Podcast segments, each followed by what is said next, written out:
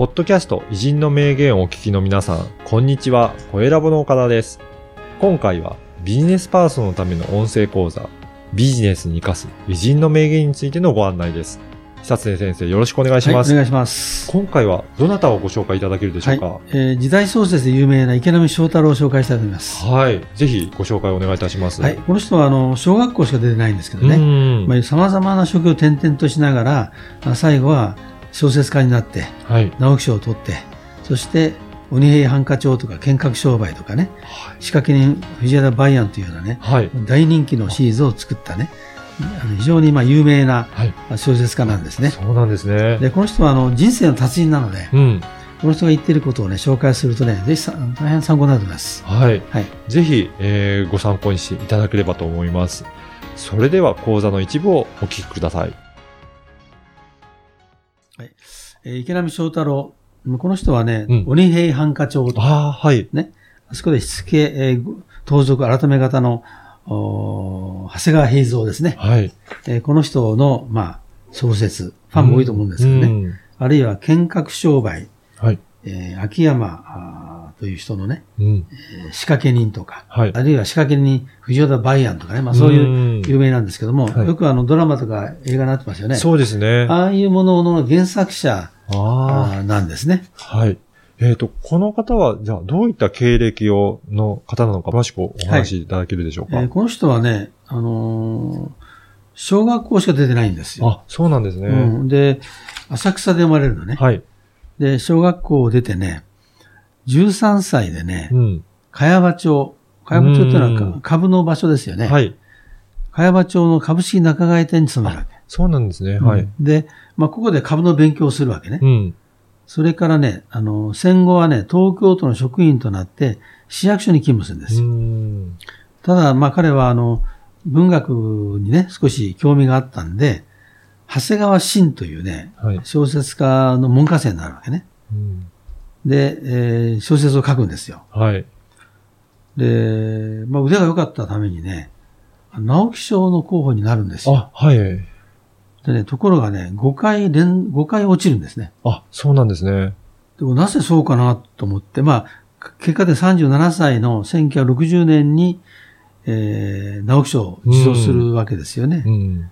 で、なぜ起こ起こったかというと、その選考委員の中にね、はい。あの、海音寺長五郎という人がいたの。はい。で、この海音長五郎はね、うん。ダメだと。あいつの小説はダメだと言って、いつも、その、否定したらしいんだあね。、そうなんですね。それで取れなかったんですけども、はい。まあ、それがために、まあ、彼も努力をしたんでしょうね。はい。5回目やっと取った。しかし、それも30代でしたからね。うんまだ早い方だったと思うんですけどね。うんそういう人で、あとはですね、鬼平犯科帳、剣客商売、仕掛け人藤枝バイアンという三大シリーズでね、はい。まあ、膨大な作品をお書くわけでうす。ん。で、この人ほど膨大に書いた人いないんじゃないかと思うぐらいね、そうなんです仕ね。事量が多い、はい。えーそういう人なんですよ。うん。そういった歴史小説とかを、まあ、かなりの作品を書き上げられてるっていうことなんですね。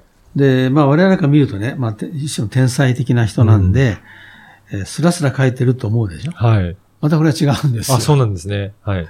あのね、書けないと思ったら、うん。それこそ一行も書けないのだ。うん。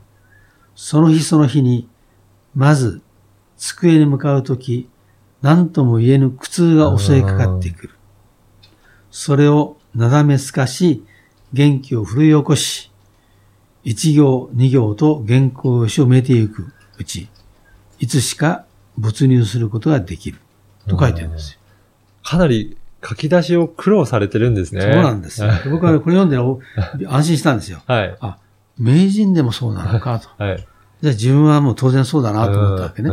だから、まあ、スラスラ書いてる人はそうそういないということなんじゃないでしょかね。そううなんですね。うん。で、この人はですね、エッセイもなかなかいいんですよ。はい。その中でいろんなあの、多作の秘密がいっぱい明らかにされてるんでね、はい。いくつか紹介したいんですけぜひ。はい、お願いいたします。いかがだったでしょうか？このビジネスに生かす偉人の名言は約20分から30分ぐらいの音声講座で偉人の名言の解説やビジネスに生かすヒント、あとはおすすめの書籍や偉人館の紹介もしています。で毎週月曜日に久常先生のこの音声講座がメールでお届けいたします。